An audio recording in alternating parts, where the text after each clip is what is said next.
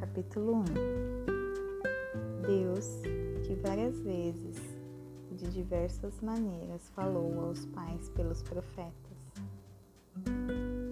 falou-nos nesses últimos dias pelo seu Filho, a quem constituiu o herdeiro de todas as coisas, por quem fez também os universos, o qual, sendo brilho da sua, de sua glória e a imagem expressa de sua pessoa, e sustentando todas as coisas pela palavra do seu poder, havendo feito por si mesmo a purificação dos nossos pecados, assentou-se à destra da majestade nas alturas, tendo sido feito tanto melhor do que os anjos, assim obteve por herança um nome mais excelente do que o deles.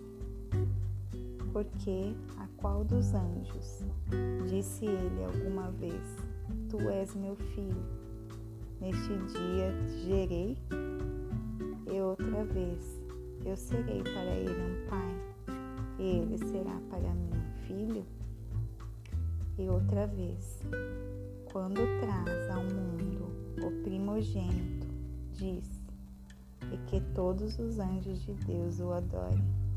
E os anjos diz, quem faz dos seus anjos espíritos e de seus ministros uma chama de fogo, mas do Filho diz, teu trono, ó Deus, é para sempre e sempre cetro de justiça é o cetro do teu reino.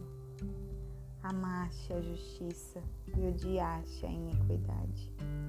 Por isso, Deus, também o teu Deus, te ungiu com óleo da alegria, mais do que os teus companheiros. E tu, Senhor, no princípio estabeleceste a fundação da terra e os céus são as obras das tuas mãos, de tuas mãos. Eles perecerão, mas tu permaneces, e todos eles envelhecerão, como acontece como a vestimenta.